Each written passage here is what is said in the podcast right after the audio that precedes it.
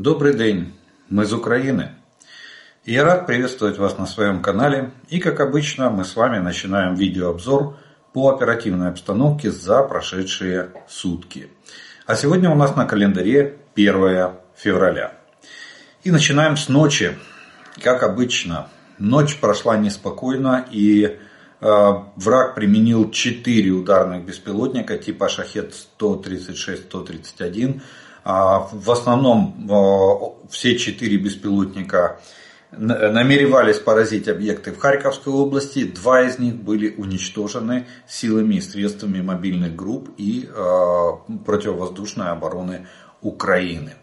Вот так вот прошла. В остальном страна более-менее спала спокойно, и но других атак за эту ночь не было. На линии фронта оперативная обстановка. Здесь э, количество боевых столкновений немного уменьшилось, но при этом интенсивность боевых действий не, э, не изменилась. А наоборот, а наоборот, э, бои продолжаются очень ожесточенные и практически на всех оперативных направлениях. Итак, за прошедшие сутки на линии фронта произошло 66 боевых столкновений. Всего враг нанес 8 ракетных и 94 авиационных удара. Также совершил 97 обстрелов из реактивных систем залпового огня как по позициям наших войск, так и по населенным пунктам в непосредственной близости от линии фронта на всю глубину досягаемости своих огневых средств. И, а, к сожалению, есть жертвы среди гражданского населения в результате этих террористических атак – а также получили повреждения жилой фонд, э, учебные заведения и другая гражданская инфраструктура. Авиационные удары российских оккупантов наносились э, в Сумской, Харьковской, Луганской, Донецкой, Запорожской э, и Херсонской областях.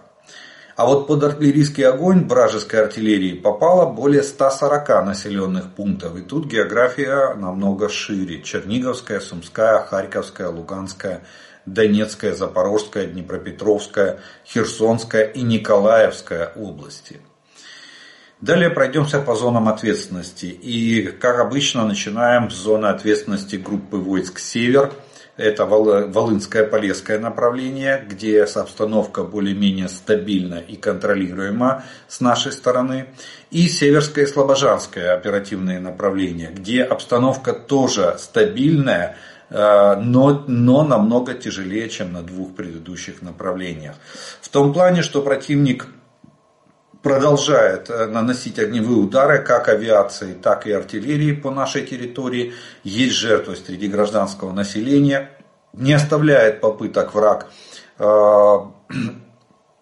враг э, отправлять на нашу территорию диверсионно-разведывательные группы, которые просто устраивают террор местному населению или какие, диверсии на объектах гражданской инфраструктуры. Почему? Потому что с военными намного сложнее, они э, проводят контрдиверсионную деятельность и для, э, для ДРГ противника встреча с нашими военными может закончиться э, очень и очень плачевно, чего мы и, и добиваемся, что наши военные, какую цель наши военные и преследуют, проводя контрдиверсионную деятельность. Далее у нас идет линия фронта, зона ответственности оперативно-стратегической группы Хортица. И начинается она с Купинского направления. Здесь наши воины э, активные боевые действия происходили опять же возле Синьковки. Ну, я уже говорил, это, это в принципе камень преткновения, э, населенный пункт э, Синьковка для дальнейшего продвижения врага в сторону Купинска. И нашим войскам удается удерживать довольно успешно, нанося огромные потери врагу, довольно успешно удерживать этот населенный пункт. И скажу, что тут очень тяжелые бои, потому что враг э, имеет преимущество в технике, в бронетехнике. И, и, и здесь действует, э, ну, можно сказать, тяжелое подразделение врага. Здесь действует первая гвардейская танковая армия и ее 90-я 90-я танковая дивизия. То есть здесь сосредоточена, наверное, самая большая плотность бронетехники на километр фронта. Тем не менее, наши войска в районе Синьковки отбили 6 атак противника за прошедшие сутки, ни одна из которых не увенчалась успехом и а, нанесли довольно существенные потери врагу. Далее у нас идет Лиманское направление. Здесь э, не менее ожесточенные бои. Противник бросает в бой все, что можно. То, что они здесь накопили. То есть вот та большая группировка, там до 100 тысяч, которую мы оценивали в Луганской области, вот она фактически, ну, примерно можно разделить ее напополам. На Купинском направлении больше, больше брони, там в основном танковая дивизия действует э, на Лиманском направлении брони чуть меньше, но тем не менее активность боевых действий чуть выше. И, и э, за, э, в, районе, в районе Тернов, Ямполевки и Торского враг атаковал, 9 раз атаковал наши позиции. К сожалению, мы констатируем, что в районе Тернов, восточнее населенного пункта Тернов, а, противник имел частичный успех и немного продвинулся в глубину нашей обороны. Это вы видите на карте. А, зону продвижения врага. Далее идет у нас Бахмутское направление. Здесь э, тоже активность, боевая активность врага остается довольно высокой. И основные боестолкновения происходят в районе Богдановки, Ивановского, Клещиевки и Андреевки. А, то есть шире, вот по сравнению с предыдущими сутками, то расширилась география линии фронта. То есть враг немного поднакопил силы, провел перегруппировку войск и продолжает атаковать. Хотя количество атак всего 6 за прошедшие сутки. И, но их интенсивность довольно высокая. Далее идет у нас с вами зона ответственности оперативно-стратегической группы войск Таврия. И начинается ее ответственность с Авдеевского оперативного направления, где враг не оставляет попыток окружить наши войска. Э, Причем, э, как я уже говорил, они в принципе ведут активные боевые действия на на, на северном и левом фланге Авдеевки, в глубине вклинения, то есть западнее уже самой Авдеевки, но там у них успеха нет.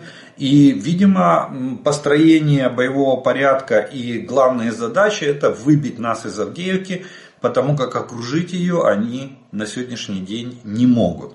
А они решили идти, идти в лоб, на, и поэтому самая большая интенсивность это северо-восток и, и, и юго-восток. И, естественно, восточный фаз а, само, самого населенного пункта Авдеевки. Э, тут идут 12 атак э, по самой Авдеевке было предпринято противником. Э, еще 7 атак в районе Первомайского и Невельского было предпринято, было предпринято противником. Наши войска держат оборону, а стараются отбивать эти атаки. Там мы, у нас там проблемы с артиллерией. Но мы применяем, в принципе, танковые подразделения, довольно неплохо справляются. В данном случае, ну, я бы сказал, что танки в Авдеевке используются как штурмовые орудия. И э, они помогают нашей пехоте уничтожать э, противника, который закрепля, пытается закрепиться в, вот в тех э, развалинах, где они, тех развалинах, которые они же и создали. И, это довольно неплохо у нас получается. В общей сложности на Авдеевском оперативном направлении 19 атак за прошедшие сутки предпринял враг. Успеха нигде не имел. В Авдеевско, на Авдеевском направлении линия фронта за прошедшие сутки без изменений. А вот Маринское направление здесь, э, к сожалению, успех был не на нашей стороне. И противник 10 атак предпринял в районе Красногоровки, Георгиевки и Новомихайловки. Причем а, в районе Новомихайловки была довольно такая серьезная атака противника. Враг продвинулся севернее Новомихайловки на незначительную глубину в наших, в наших, э, наших боевых порядков. Но, тем не менее, остальные все атаки, их было 10, в, в наши войска отразили, нанеся довольно существенные потери вражеским войскам. Далее шахтерское направление. Тут наши защитники отбили атаку оккупантов южнее Золотой Нивы, и, но враг имел успех в районе севернее Приютного. Там продолжается, они активничают, периодически они проявляют активность и в районе ну, вот, севернее Приютного они наносят уже, не первый раз они наносят там довольно существенные удары по нашим позициям. И, к сожалению, не первый раз они имеют там частичный успех в продвижении в глубину нашей обороны. Но это, а, эти, это продвижение измеряется несколькими сотен, сотнями метров по сравнению с тем, что, э, посмотрите на карту, вот зеленая зона, это то, что мы продвинулись, э, проводя а, летнее контрнаступление – вот, э, и мы достигли вот такого огромного успеха. Мы временский вы, выступ срезали, если, ну, я напоминаю тогда, целый. Они сейчас продвинулись на несколько сотен метров, взяли две, несколько СПшек, с нескольких СПшек выбили наши войска. Вот это у них и весь успех. Далее идет запорожское направление. Тут Э, силы обороны Украины отразили 8 атак противника. И основной, основные усилия противник сосредотачивал в своих атаках э, ну, традиционно западнее Вербового и э, в районе населенного пункта Работина. Это такие два места, в которые бьется противник уже много недель, я бы уже скажу, что даже больше месяца они пытаются, пытаются атаковать и ну, не особо активно, но тем не менее вот 8 атак за, на направлении. Предыдущие там дни э, или прошедшую неделю у них там вообще было э, по одной, по две э, атаки. Очень редко, когда 4. Сейчас вот видите, активность выросла до 8 атак за сутки. Далее идет у нас э, зона ответственности оперативно-стратегической группы войск Одесса, Херсонское направление. И здесь, э, несмотря на значительные потери, э, российские оккупанты не оставляют попыток выбить наши подразделения с занимаемых позиций. Ну, речь идет уже о, лев... речь идет о плацдармах на левом берегу Днепра. Наши, наши воины продолжают э, удерживать там. Три попытки штурма было предпринято врагами за прошедшие сутки. Ни один из штурмов не, не, не, не увенчался э, успехом. И наши войска отбили все, э, все штурмы.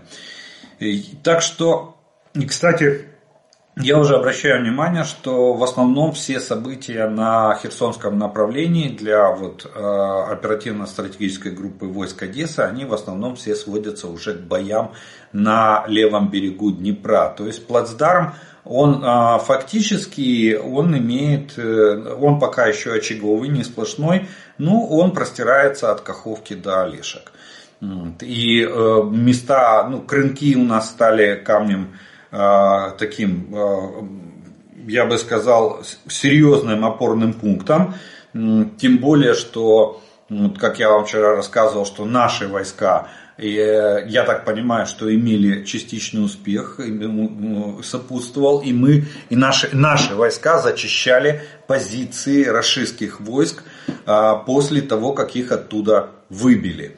Пока нет более точной конкретики, э, где и нет изменений на карте линии фронта, все остается так, как, так, как и было позиционировалось э, днями ранее. Вот. Но, тем не менее, думаю, что в ближайшее время мы услышим о изменениях э, в серой зоне и линии фронта именно на левом берегу Днепра в нашу пользу. Далее, э, авиация сил обороны Украины нанесла удары по 15 районам сосредоточения личного состава, вооружения и военной техники врага. Два, два удара по зенитно-ракетным комплексам противника. Также силами и средствами противовоздушной обороны Украины уничтожена одна управляемая авиационная ракета типа Х-59. Подразделения ракетных войск и артиллерии нанесли удары по пяти районам огневых позиций артиллерии, по одному составу с боеприпасами и четырем средствам противовоздушной обороны противника. Ориентировочные потери вражеские за прошедшие сутки составили в личном составе 1000 оккупантов, в технике и вооружения а, в танках 12 единиц, боевых бронированных машинах 16 единиц, а, в артиллерийских системах 33 единицы, реактивные системы залпового огня 2 единицы, беспилотники оперативно-тактического уровня 36 единиц, крылатая ракета 1 единица, автомобильной техники 36 единиц и специальной техники 10 единиц. Вот такой вот урожай собрали наши войска за прошедшие сутки в, а, в разгроме а, противника на нашей территории. Э, Далее э, хочу еще привести статистику. У нас э, это вещь неумолимая, которая осуществляется постфактум, то есть изменить ее уже ее невозможно, но, э, но не учитывать ее тоже нельзя. Месяц закончился, январь, и мы подсчитали, что за январь месяц по нашей территории, по нам с вами враг применил а, по городам Украины более 330 ракет было выпущено по территории Украины. И около 600 беспилотников а, типа Шахет-136, 131. Вот такая вот неумолимая статистика. 330 ракет и 600 беспилотников оперативно-тактического уровня было применено российскими войсками по территории Украины. Далее хочу рассказать, э, ну вот на фоне событий в Крыму, все знают, да, 5 населен... в пяти населенных пунктах был взрыв. Э, мы еще поговорим сегодня об этом более подробно, что там и как там взрывалось. Вот. Но хочу рассказать еще об одной операции, которая прошла в ночь на сегодняшний день. То есть э, сегодняшней ночью, правильнее так будет сказать, на 1 февраля. Украина, э, наша Украина, Министерство обороны Украины, точнее Главное управление разведки, заявило об уничтожении российского катера «Ивановец» Черноморского флота РФ. Э, Главное управление разведки э, сообщило, что в ночь на 1 февраля вооруженные силы Украины уничтожили ракетный катер «Ивановец» Черноморского флота. В сообщении сказано, что судно находилось на рейде в районе озера Донузлав – Крыму и затонула в результате прямых попаданий. А, какое именно а, оружие при этом применялось, ГУР не уточнял. Однако на опубликованных спецслужбой видеороликах видно, что кораблю приближаются катера, а, после чего происходит мощный взрыв. Операцию осуществило подразделение, спецподразделение под названием Group 13. Она была проведена при поддержке Министерства цифровой э, трансформации Украины и,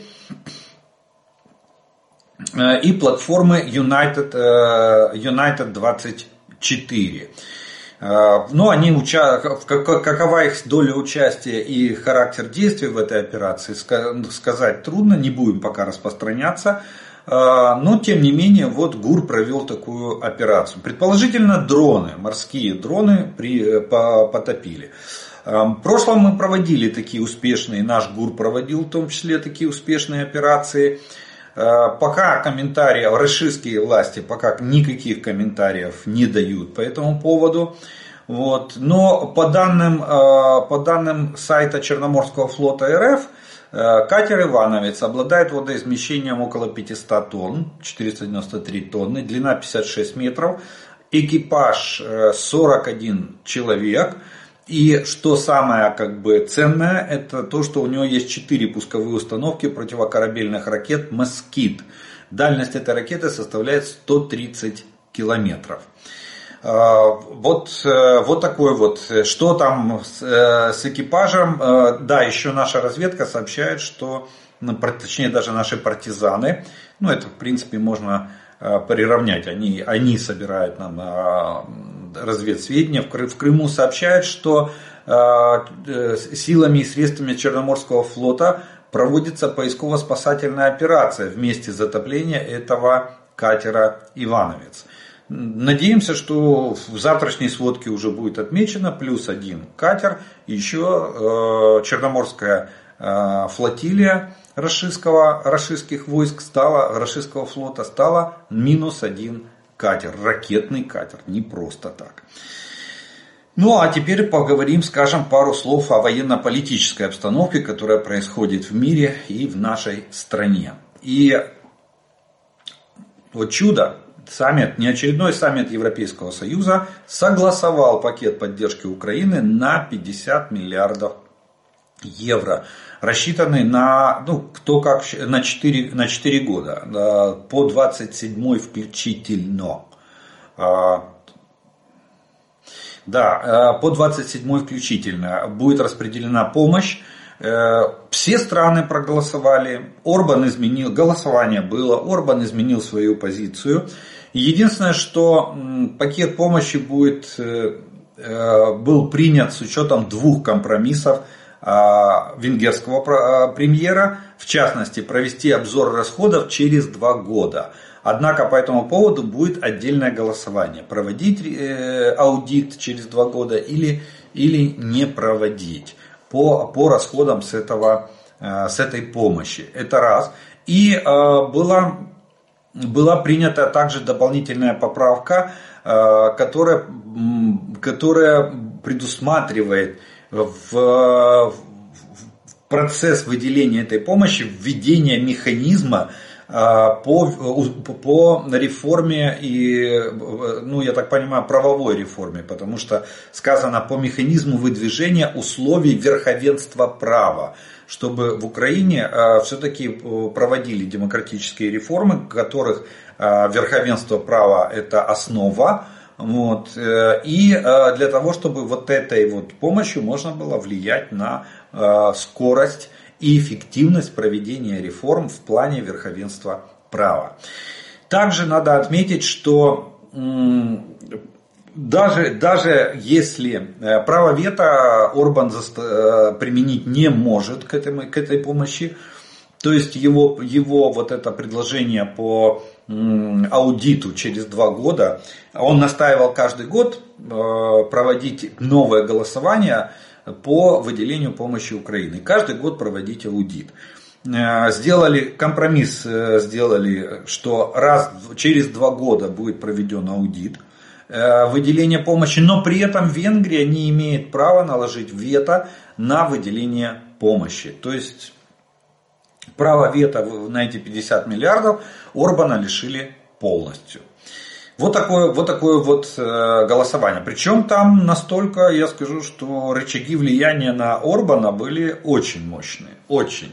А, ну, во-первых, э, Европейский Союз поставил Орбану ультиматум, что если он э, откажется голосовать или наложит вето на выделение этой помощи, э, Европейский Союз изменит форму голосования и будет большинством принимать, принимать решения. То есть лишит Венгрию права голоса при этом.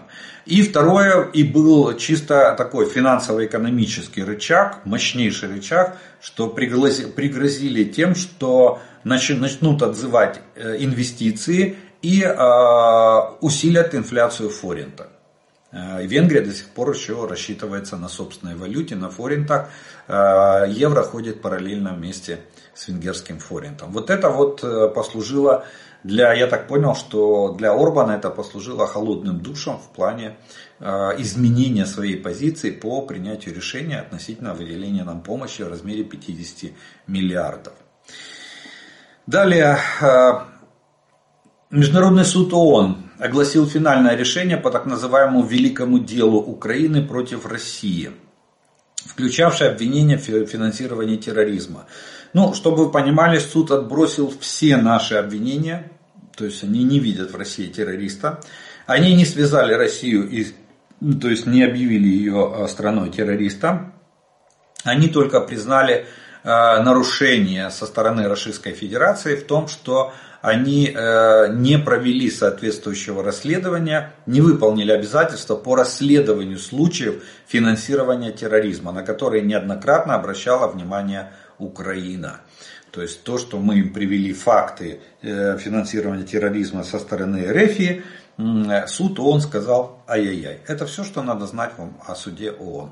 То есть Россия, Россия в их глазах не страна-террорист, и Россия не, не спонсор терроризма, а только вот э, страна, которая не выполняет обязательства по отношению к расследованию э, случаев финансирования терроризма. Кем, э, кем и когда, ну, когда мы указали, ну, получается, сама, сама, сама с собой не провела, не провела расследование. Вот что такое суд ООН, чтобы вы понимали на сегодняшний день. Поэтому можно сказать, что вот этот вот этот суд своим решением, он, э, суд он признал большую часть э, обвинений необоснованным со стороны Украины в адрес Российской Федерации. Вот такая вот, э, вот такая вот юсти, юстиция у нас или верховенство права в Организации Объединенных Наций. Далее министр обороны Соединенных Штатов Ллойд Остин встретился в Вашингтоне со своим британским коллегой Шапсом об этом заявил Пентагон. В заявлении ведомства говорится, что стороны встретились в частности для того, чтобы обсудить дальнейшую поддержку Украины с обеих сторон. Так что вопрос нашей поддержки решается. Ну и да, Виктория Нуланд в Киеве тоже на своем брифинге объявила, что в ближайшее время Белый дом прикладывает все усилия для того, чтобы в ближайшее время пакет помощи для Украины в размере 61 миллиард был проголосован Конгрессом Соединенных Штатов. Ну и, кстати, она заверила об очень интересных э, вещах. Мы услышали из ее, что мы в ближайшее время мы получим Э, вот эти бомбы, новые реактивные снаряды для Хаймер с дальностью 150 километров. Второе, мы получим, э, как она сказала, очень э, интересные виды вооружений, которые для Путина будут сюрпризом на поле боя. Так что ожидаем, видите, и Пентагон согласовывает с Лондоном, с Великобританией вопросы помощи Украины. Также Европейский Союз э, решил, решил не, э, не оставаться в стороне и страны Европейского Союза в этом году предоставят Украине военную помощь на 21 миллиард евро. Э, об этом заявил представитель ЕС Жозеп Борель. Ну, мы знаем, он главный дипломат. Э, через два года с начала российского вторжения ЕС и ее страны-члены вместе передали Украине военное оборудование, оружие и боеприпасы на сумму 28 миллиардов евро. Но в этом году объем такой помощи составит 21 миллиард э, евро. То есть, если за два года было 28, 14 в год, то сейчас они за 2024 год планирует нас профинансировать на 21 миллион. Это военная помощь. Это на, на оружие, на вооружение на боеприпасы.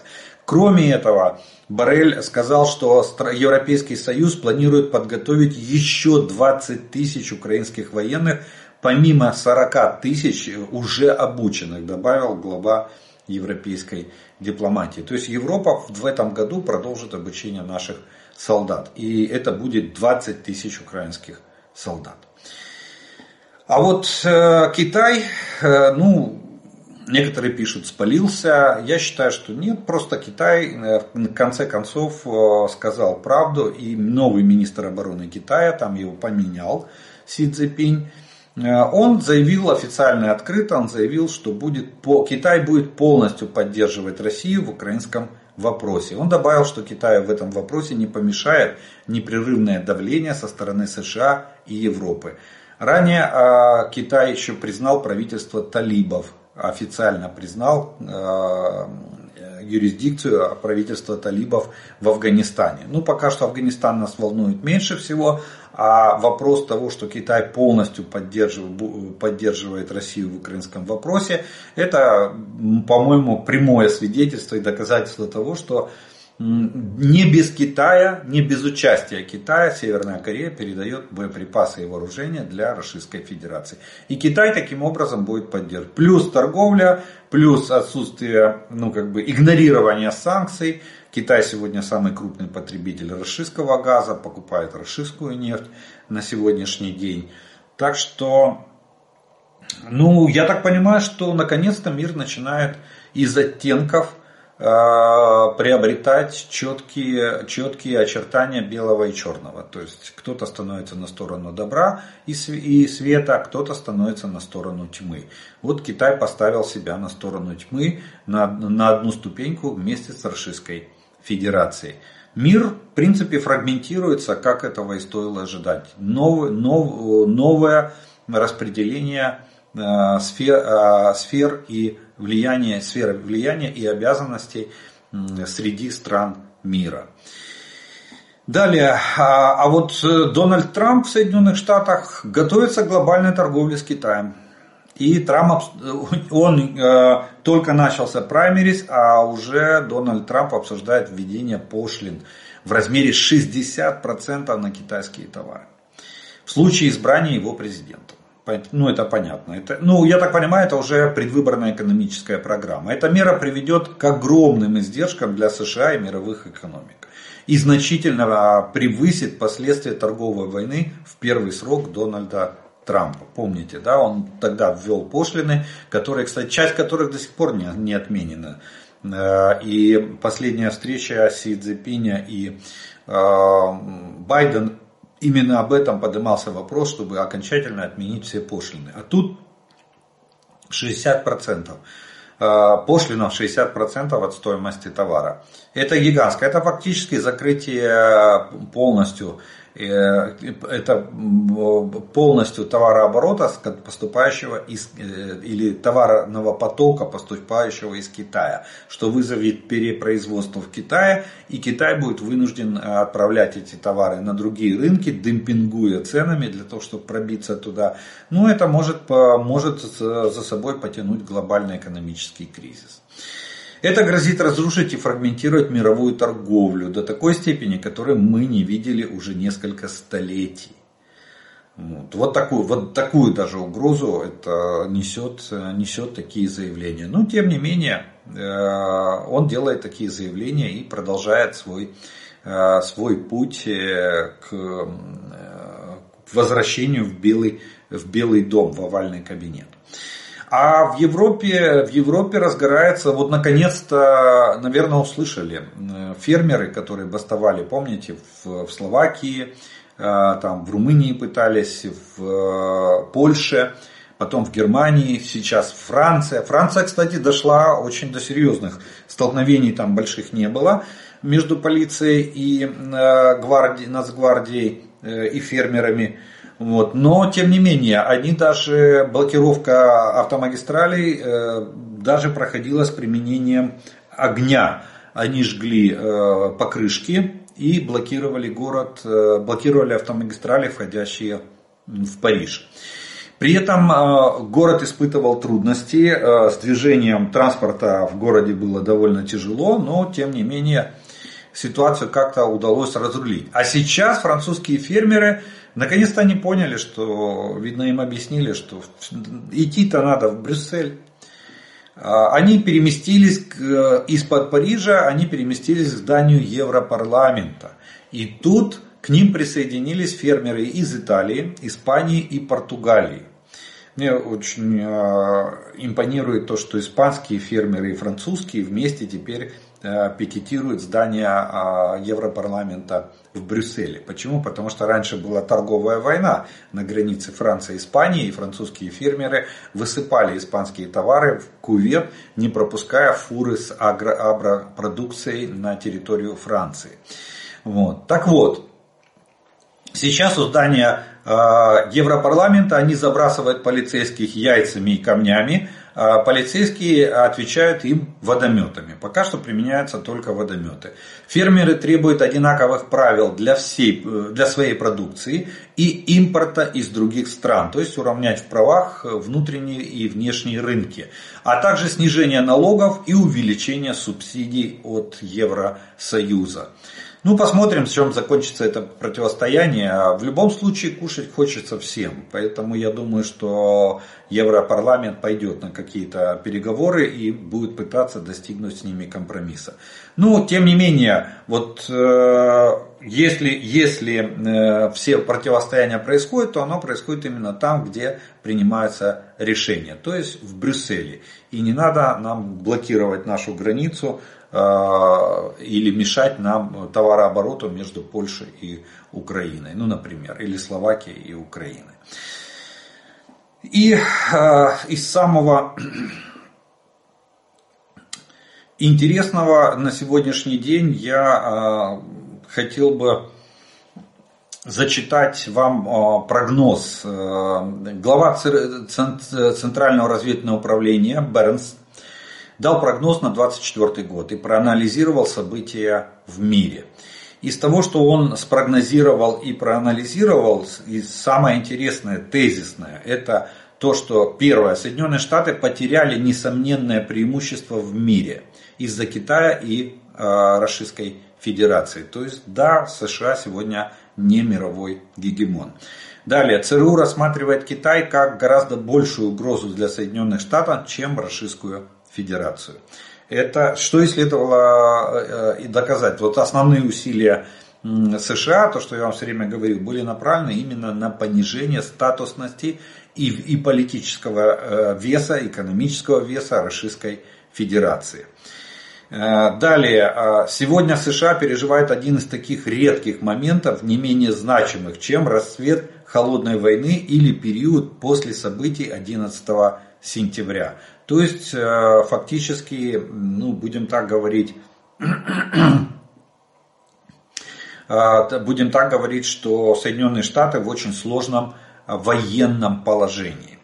Почему? Потому что э, ситуация требует от Белого дома принятия довольно радикальных решений и, возможно, даже не самых популярных среди избирателей.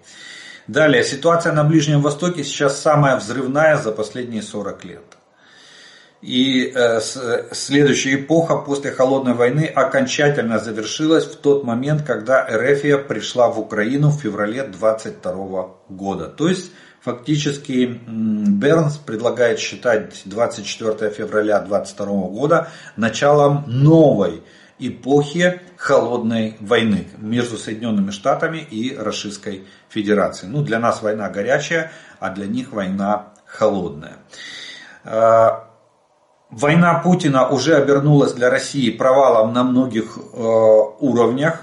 315 тысяч расистов убиты или ранены. Две трети танковых запасов Российской Федерации уничтожены. Это говорит э, ЦРУ. Далее. Российская экономика терпит дол- долгосрочные неудачи и страна решает свою судьбу как экономический вассал Китая. То есть за счет, за счет Китая и Украина сможет защитить свой суверенитет и восстановиться. Вот такой прогноз дал глава Центрального разведывательного управления Соединенных Штатов Америки. Ну, в принципе, э, Бернсу, я думаю, стоит верить. ЦРУ очень много знает, очень. И э, это, это очень мощная разведка, причем она во многих э, сферах, не только в военной. Вспомните даже тот, тот момент, что они приезжали Э, передавали, приезжали и доводили до нас план войны России против Украины. То есть у них было все известно. Копия, копия плана Барбароса, разработанного Герасимова в Генштабе РФ, была, у них была в полном объеме. В цветном, на цветном ксероксе, отксеренные карты все сфотографированы. И они, они э, причем Бернс посещал и Москву, и Киев перед началом э, вооруженного вторжения. Ну, у нас, к сожалению, ему не поверили, мы готовились к шашлыкам э, тогда и, наверное, только благодаря, э, благодаря решимости генерала Залужного о передислокации войск, о перегруппировке вооруженных сил, я бы даже так сказал, в соответствии с реалиями того плана, который был представлен Бернсом, мы смогли, мы смогли выдержать вот этот первый самый мощный удар, а дальше уже втянув врага в боевые действия, мы э, начали вести э, планомерную работу по его ослаблению и уничтожению. Вот, вот такой вот, э, вот такой вот прогноз э, сделал э, глава ЦРУ и для нас вот такая вот вот такая вот может быть э, ситуация. Но очень позитивно то, что он рассматривает о возможности восстановления нашего суверенитета и э, восстановления нашей экономической, экономических возможностей и уровня жизни в Украине. Ну что ж, на этом мы с вами первый раздел нашего обзора закончим. Э, я, как обычно, по традиции сделаю паузу. Вас, как обычно по традиции, тоже приглашаю подписаться на мой канал, кто еще не подписан. А те, кто смотрит это видео, пожалуйста, поставьте ему лайк. Тогда его смогут увидеть как можно больше людей. И через некоторое время мы с вами продолжим.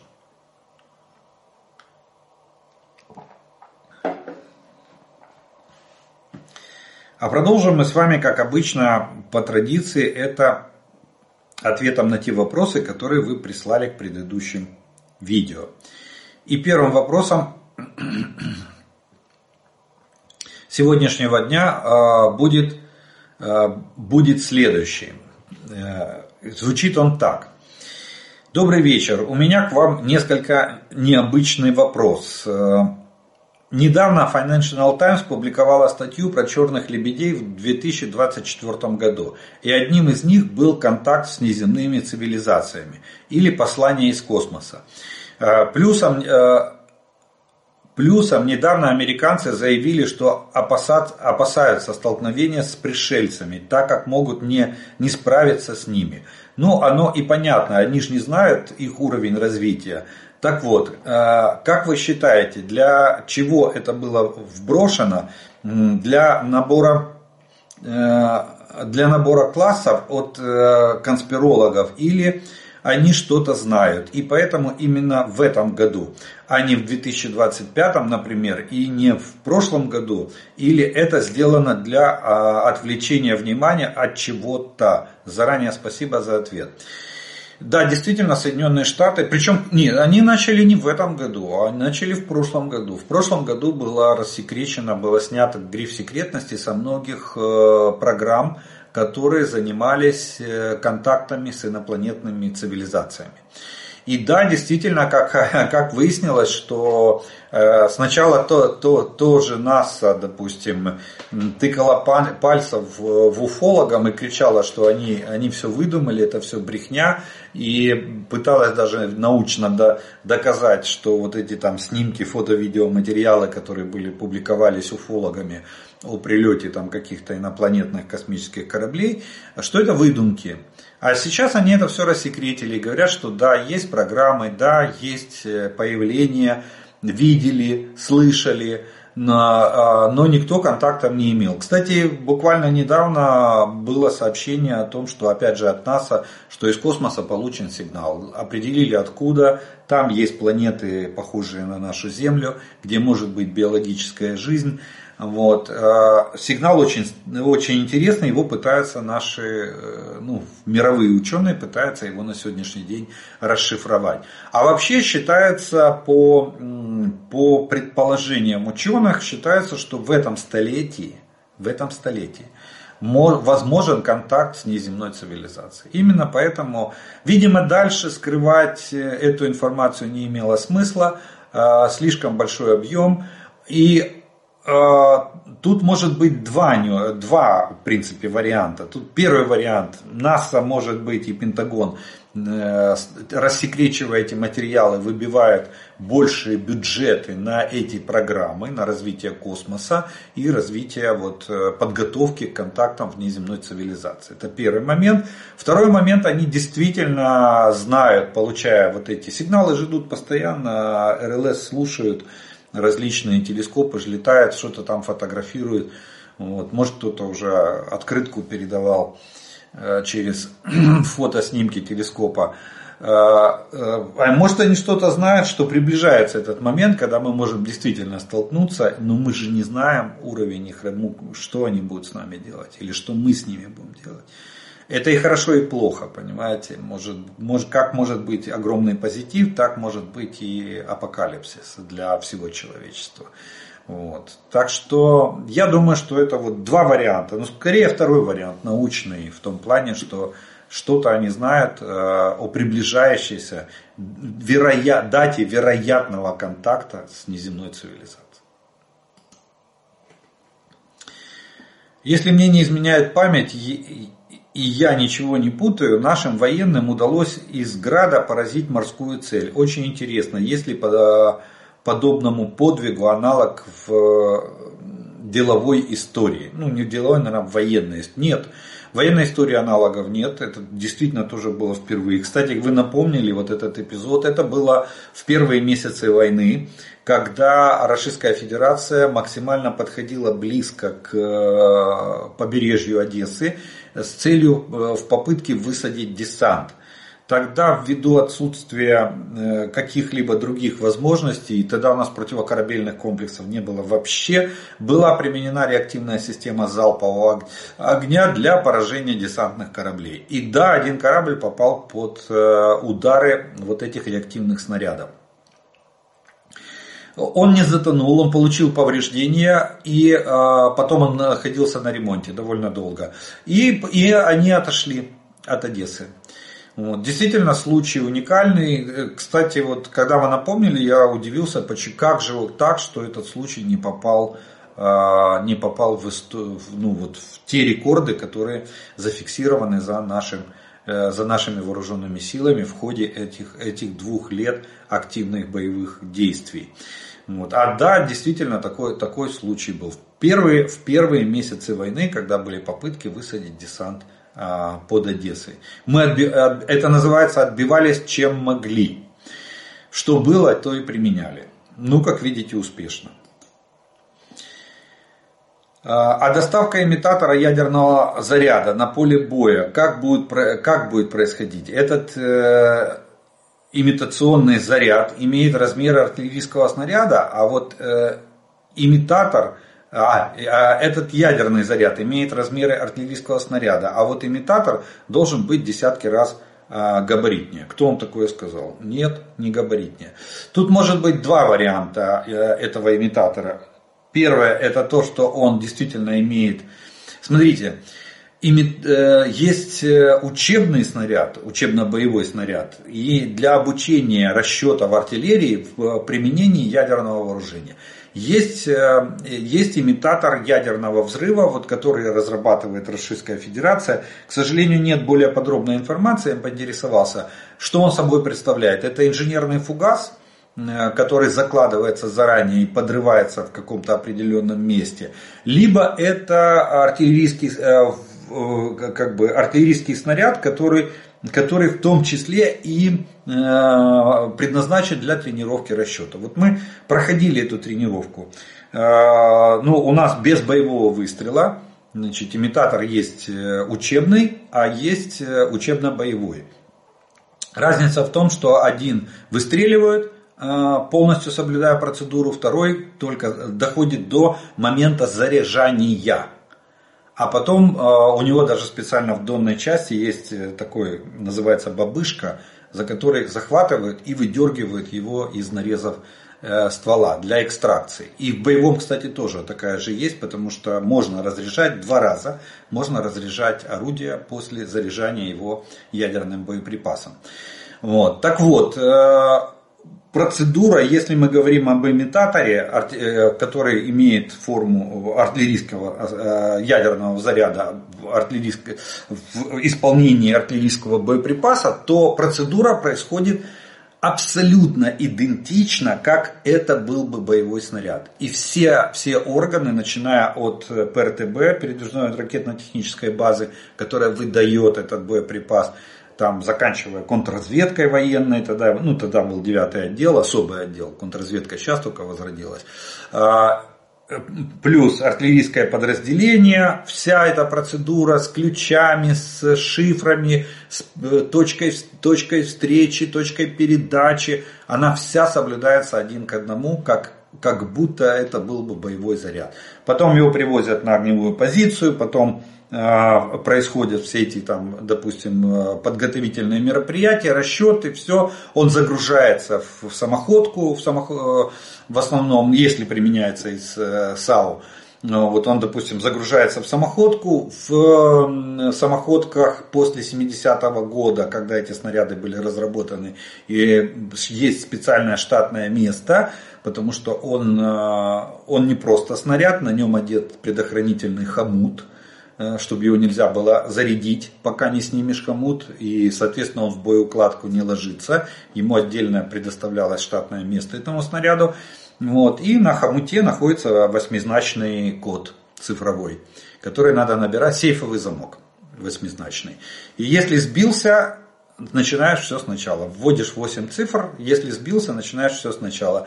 10, по-моему, по-моему 10 раз. Если сбился, то замок блокируется и э, дальше надо уже ну, этот, обращаться к службам, э, вот ПРТБ, которые, точнее спецслужбам, которые дадут код для разблокировки замка. Вот. Ну, а, если, а когда хомут снят, тогда его снаряд э, заряжается. Это вот с имитатором так. Поэтому на сегодняшний день нельзя точно сказать, нету полной информации, что россияне придумали. Они э, сделали этот боеприпас э, как имитатор ядерного заряда, который будет выстреливать, реально выстреливаться из САУ, или, или как он будет в виде, в виде инженерного фугаса, который будет закапываться в землю в, рай, в том районе, где должны сымитировать э, ядерный взрыв. Вот. Это, кстати, очень существенно для нас. Потому что вот в контексте того, что я говорил, что если они попробуют применить на поле эти боя эти имитаторы с целью запугивания нас и Запада, то это очень важно. Одно дело, что потому что инженерный фугас занести, допустим, на нашу территорию э, подконтрольную, это невозможно. ДРГ э, и пройти линию, линию фронта, ну, это, это огромные риски. Еще его же надо нести на чем-то. Вот. А другое дело, если он выстреливается из пушки, он может прилететь, бахнуть, и кто там поймет. Пока разберутся, что это имитатор, а не настоящий грибок ядерного взрыва, даже тактического. Это, это может сыграть психологически, это может сыграть просто катастрофическую роль для стойкости обороны э, войск. Доброго дня. Запитання. Чи може президент України мобілізувати всіх працівників муніципальної поліції, поліції, е, поліції, спецполіції та інших держслужбовців е, держструктур, які присягали на вірність народу і мали е, спецпідготовку до, по зброї, яких більше півмільйона? Дякую. Да, конечно. Но как, так, смотрите, как раз закон о мобилизации, закон Украины о мобилизации, именно не просто предусматривает, он обязывает президента определить порядок и масштаб и сроки проведения мобилизации. В указе президента о проведении мобилизации указываются вот эти вот все параметры. Так гласит закон. А президент должен сказать, сколько, кого, какой срок мы, э, положено отмобилизовать. И на основании этого указа проводится мобилизация. Указ президента это э, как бы исполнительный документ, э, который издается самим президентом в рамках, в рамках законодательного поля. Поэтому президент имеет полное право писать дополнение к указу, изменения к указу, отменить указ или выдать новый указ. Так что это, да, президент имеет такие полномочия. Он определяет параметры мобилизации в стране. Кого брать, кого не брать, когда и сколько. А, здравствуйте. Вы говорили, что главным преимуществом F-16 является радар. Вы не считаете, что проще, дешевле и быстрее было бы запросить старые советские самолеты из постсоветских стран и оснастить их радарами из F-16 и соответствующими пилонами под западные ракеты. Вы даже себе не представляете, какой объем работы по модернизации самолета надо провести, чтобы радар F-16 впихнуть в э, старый советский самолет. Начиная от генератора, который вырабатывает, э, чем запитать этот радар, там же ж, э, частота тока и его вольтаж, они могут кардинально отличаться. Это может повлечь за собой конструктивные изменения самолета.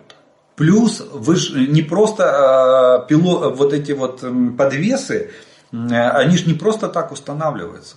Для того, чтобы э, наш самолет, вот как сейчас Су-24 наши, нес ракету Storm Shadow или ракету Scalp, на эти самолеты установили блок, специальный блок аппаратуры для управления этой ракетой, чтобы ее сбросить, активировать и сбросить. Или наоборот, она сбрасывается и сразу активируется.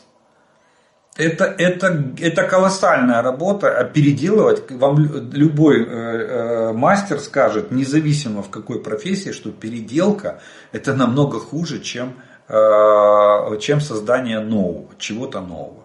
Вот. Это, это раз. И второе, второй немаловажный фактор, дело в том, что правообладателем на эти все самолеты является Российская Федерация. И они себя объявили правоприемником Советского Союза. И, соответственно, любое, любое изменение, а, вмешательство в этот самолет – нарушение авторских прав.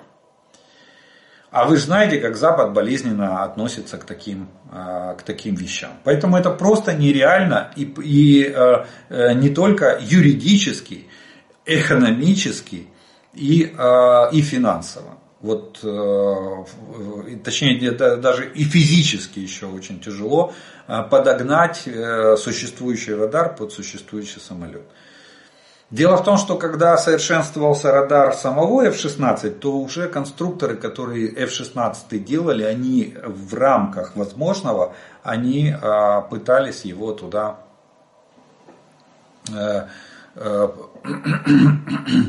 пытались туда его вписать, скажем так, не впихнуть, а вписать. А вот здесь надо будет именно впихнуть. Э, почему ничего не сказали про мощные удары по Крыму? Там Бельбек, Саки и еще куда-то прилетело.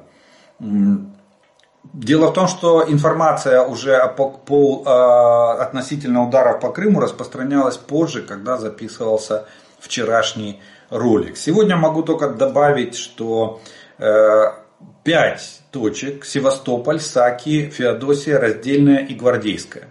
В принципе, э, практически все имеют э, и аэродромные э, взлетные полосы, и, и все имеют узлы связи и другие военные объекты. Некоторые из этих населенных пунктов имеют в непосредственной близости имеют еще и склады и военные базы. И да, был нанесен. Самое, самое мощное поражение досталось аэродрому в Саках, точнее в этом, в районе Бельбека аэродром Бельбек в районе Саков, все правильно я сказал. И на сегодняшний день подтверждено три самолета уничтожено. А, и 12 человек, э, это заявлено российскими российским министерством обороны. Наши говорят 20 человек погибшими. Ну, я думаю, что сейчас наша разведка уточнит результаты и по э, технике, и по личному составу, э, который, который мы нанесли удар по, по территории временно оккупированного украинского Крыма. Вот. Так что там закрывали, закрывали Крымский мост, там то, тоже объявляли воздушную тревогу. Но что мне здесь нравится? Нравится то, что изначально российская, российская оккупационная власть объявила о сбитии э, о перехвате 20 ракет. 17 ракет они перехватили над морем, 3 ракеты над Крымом, что-то э, что они позбивали. И такие все у них кругом э, успехи и победы. И тут бах, пролетает 5 ракет. Ну, как минимум 5 потому что в пяти населенных пунктах произошли взрывы. И об этих взрывах сообщает местное население. То есть, э, ну, получается что-то... Но у нас нет 20 ракет. Если бы у нас было 20 ракет Storm Shadow, то мы бы могли там устроить Варфоломеевскую ночь на, на полуострове для военных объектов Российской Федерации, Российской армии. Вот. Но у нас их столько нету, сколько сбивает их на российское ПВО. Но тем не менее, вот мы пять ракет выпустили, как говорит у нас э, пресс-офицер э, оперативного командования Юг. Вот, то и пять взрывов, как минимум пять взрывов есть на Земле. То есть получается, что все ракеты долетели и ни одна из них не, не пострадала в результате работы российского ПВО. Вот такая вот. Э, и дальше будет больше. Кстати, генерал Буданов в своем, ну, во-первых, командующий воздушными силами поблагодарил пилотов, которые принимали участие в этой операции. Я напомню, что несколько дней назад была уничтожена очень крупная радиолокационная станция, которая покрывает там 150 квадратных километров. Э, и э, обратите внимание, что каждый раз мы уничтожаем сначала какую-то крупную РЛС, Вспомните, или комплексы. Вот 400 мы бахнули в Крыму, и сразу же был удар по объектам Крыма. Потом э, третий радиотехнический полк РФовский, РФИ мы в Крыму э, бахнули э, радиолокационную станцию на побережье, сразу же был удар по объектам Крыма. То же самое сейчас. Грохнули несколько дней назад радиолокационную станцию большую. То есть мы открываем небо пока они там притащат следующую, э, а, а следующей может уже не быть. Следующей может уже и не хватить. Вот. Э, и небо получается открыто, мы, естественно, сразу же пользуемся этим моментом и наносим ракетный удар по территории украинского Крыма. Ну и вот то, что генерал Буданов, я начал говорить, сказал, что бавовны будет как, много, как можно больше. Плюс, видите, вчера ракеты по Крыму, сегодня Сегодня катера ночью прогулялись и утопили Ивановец, э, ракетный катер э, Черноморской флотилии Российской Федерации. Так что, так что работа идет. И, кстати, и Малюк, э, глава СБУ, обещал, что бавовны в Крыму будет намного больше. Ну, я не знаю, многие уже говорили, я еще раз повторюсь, что кто еще не понял из россиян, кто приехал в Крым после 2014 года, у вас осталось максимум полгода на то, чтобы собраться и вернуться в родные пенаты на территорию Российской Федерации. Дальше будет, э, после деоккупации будет депортация.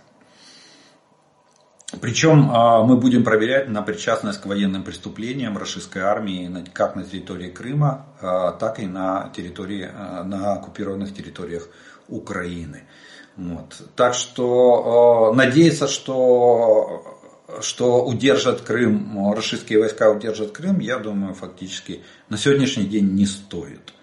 Особенно учитывая заявления наших э, стран-партнеров, которые поставляют нам вооружение. Да, сейчас есть небольшая просадка, э, но мы это переживем э, и, и преодолеем. Но весной, как Нуланд сказала, сюрпризы будут на поле боя один за другим. Как как эти киндер-сюрпризы на, на, на елке. Для, для Путина и его, и, его, и его клики. Вопрос. Расскажите, пожалуйста, почему э, звучит шахет, залетел в Кировоградской, там э, или другую область, э, пересек и улетел в Черкасской. А почему улетел, а не сбили сразу? Спасибо, Одесса. А, потому что возможности не было. Дело в том, что шахеды постоянно маневрируют, и, видимо, а, то, что его засекли, это уже хорошо, что он вошел в воздушное пространство. Далее его сопровождают, и центр а, управления дает, э, ищет возможности для того, чтобы его сбить. На том курсе, который засечен для этого шахеда, ищутся, ищутся средства ПВО, которые могут его сбить. Туда в, на встречный курс где-то или на перехват выдвигаются мобильные группы. Но если шахет маневрирует и уходит, допустим, с радара, если его потеряли с радара, с радара то его продолжают искать дальше, э, пытаясь выявить на, э, на, мест, на местности в том числе. Именно поэтому у нас создали вот это приложение ЕППО для того, чтобы каждый житель Украины мог принять участие в поиске вот этих шахедов и крылатых ракет, то есть воздушных целей. Именно поэтому его не сбивая сразу там на границу, он вошел в воздушное пространство, бах-бах и сбили. Нет, такое, к сожалению, такой возможности у нас пока что нет. Поэтому, поэтому они летают. Помните, я публиковал маршруты. Раньше, раньше командование воздушных сил делало такую делала фотографию карты Украины и там схематически показывала маршруты э, шахедов по всей стране. Так вот, некоторые шахеды по, до достижения цели наматывали полный, э, полный свой э, курс, по, по, полный путь, тысячу километров. Наматывали по воздушном пространстве Украины, прежде чем выйти на цель и попытаться ее поразить. И вот вопрос их поймать, это одна из проблем. Вопрос их поймать, эти шахеды, и э, отстрелить. Вот. Иногда это не получается. Из-за им, их малой скорости, и да, при малой скорости получается очень высокая маневренность. И возможность, низкая, малая высота полета дает возможность этому шахеду прятаться э, на, в, в складках местности. Вот, что очень сильно осложняет и борьбу, борьбу с ним в воздушном пространстве.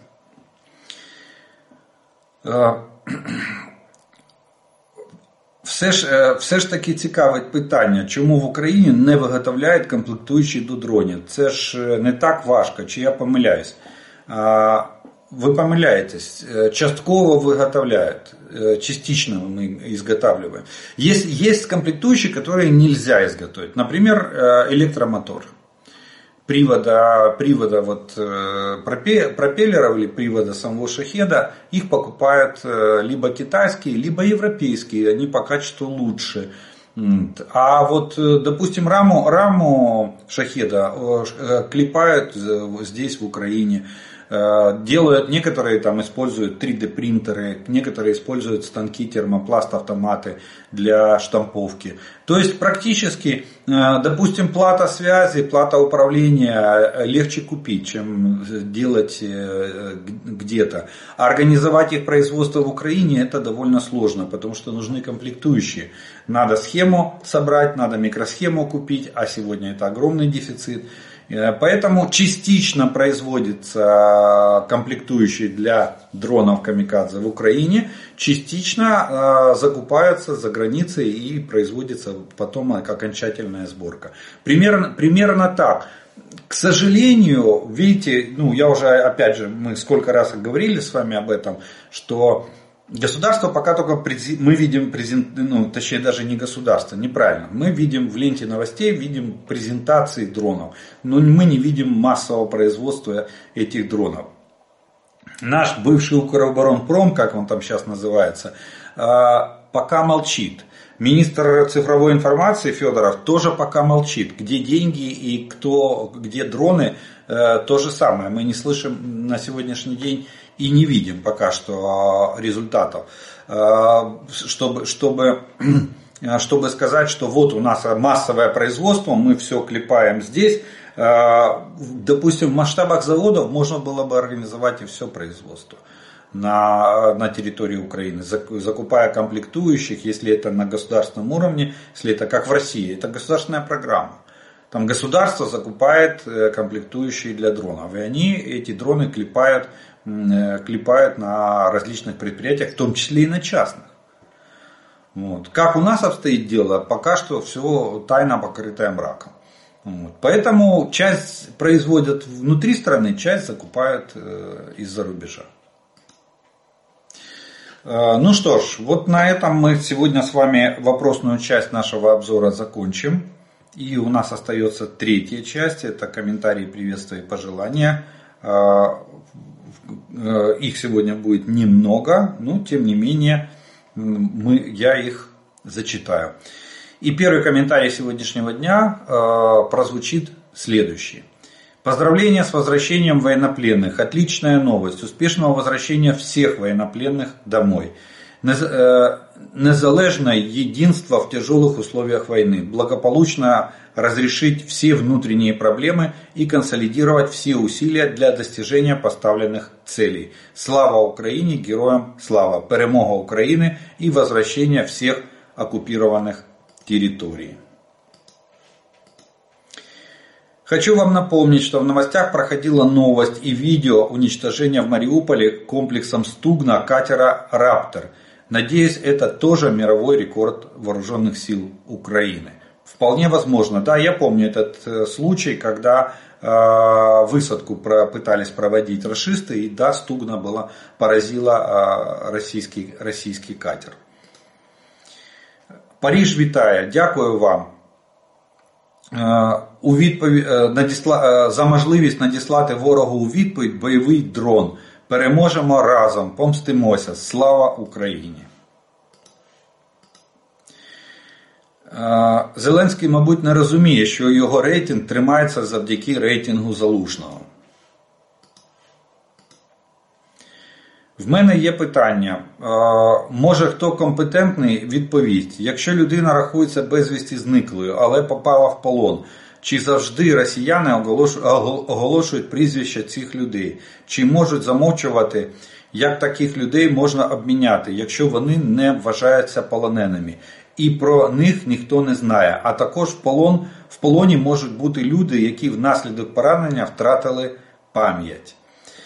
Э, ну вот тут комментарий, практически ответ на ваш вопрос. Конечно, все фамилии пленных э, предоставляются Украине, потому что на обмен люди идут не хаотично, а тщательно отбираются. Принцип отбора не оглашается, неизвестен. Списки согласовываются очень долго. Если человек потерял память, думаю, до обмена дело не дойдет. Менять неизвестного, э, неизвестно кого не будут. Фамилия, фамилии всех пленных Украина объявлять не будет что логично. У э, подавляющего количества пленных в Российской Федерации есть возможность связаться с родными.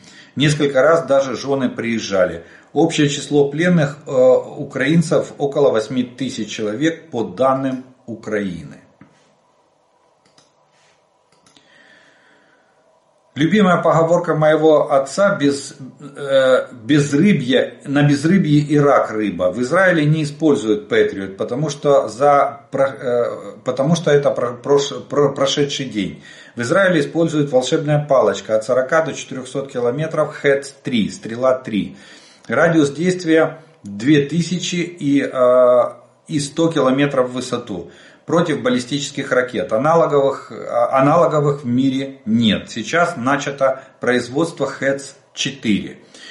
Ну, насчет 2000 не, не знаю, усомнюсь. 200 э, километров знаю, что ХЭЦ вроде бы как точно берет гарантированно, ракету сбивает на таком расстоянии. И до 100 километров действительно в высоту предназначен для борьбы э, с баллистическими ракетами и э, причем большими межконтинентальными баллистическими ракетами.